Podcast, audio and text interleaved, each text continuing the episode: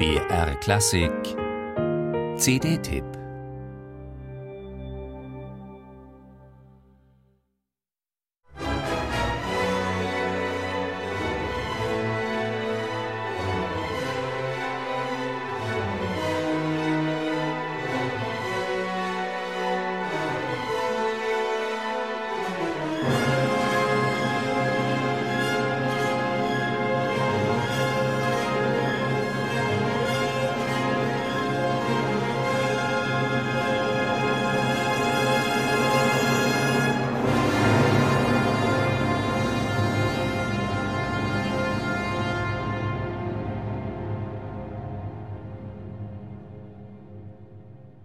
Mit seiner unvollendeten neunten Symphonie stieß Anton Bruckner in Neuland vor.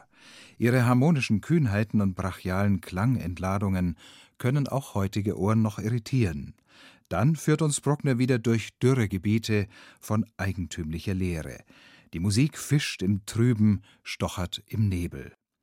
In den erbarmungslos stampfenden Rhythmen des zentralen Scherzos hat man sogar die Vorzeichen des heraufziehenden Maschinenzeitalters erkennen wollen, sicher nicht ganz abwegig.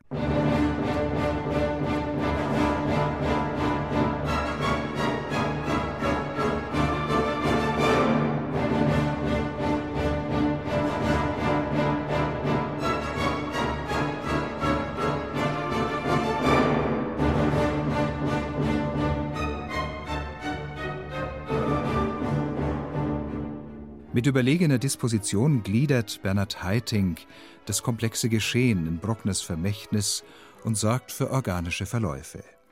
Wie es sich eingebürgert hat, präsentiert auch er die neunte in der unvollendeten dreisätzigen Fassung. Obwohl die Skizzen zum Finale bei Bruckners Tod weit gediehen waren und es durchaus diskutable Rekonstruktionsversuche gibt. Zwischen Verzweiflung und Hoffnung widmete Bruckner seinen grandiosen Torso schließlich dem lieben Gott. Und so verklingt er auch bei Heiting mit dem weit ausgesungenen Adagio.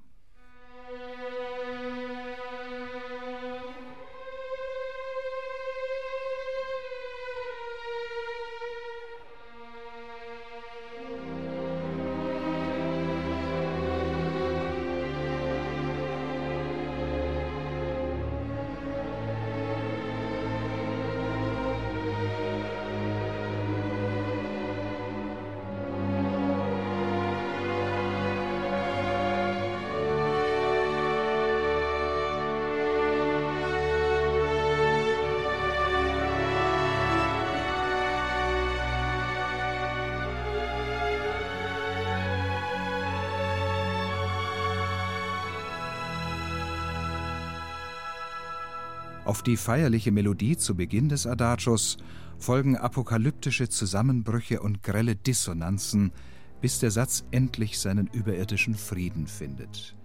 Heitings Interpretation ist von souveräner Abgeklärtheit und heiliger Nüchternheit, ganz wie es seinem Wesen entspricht.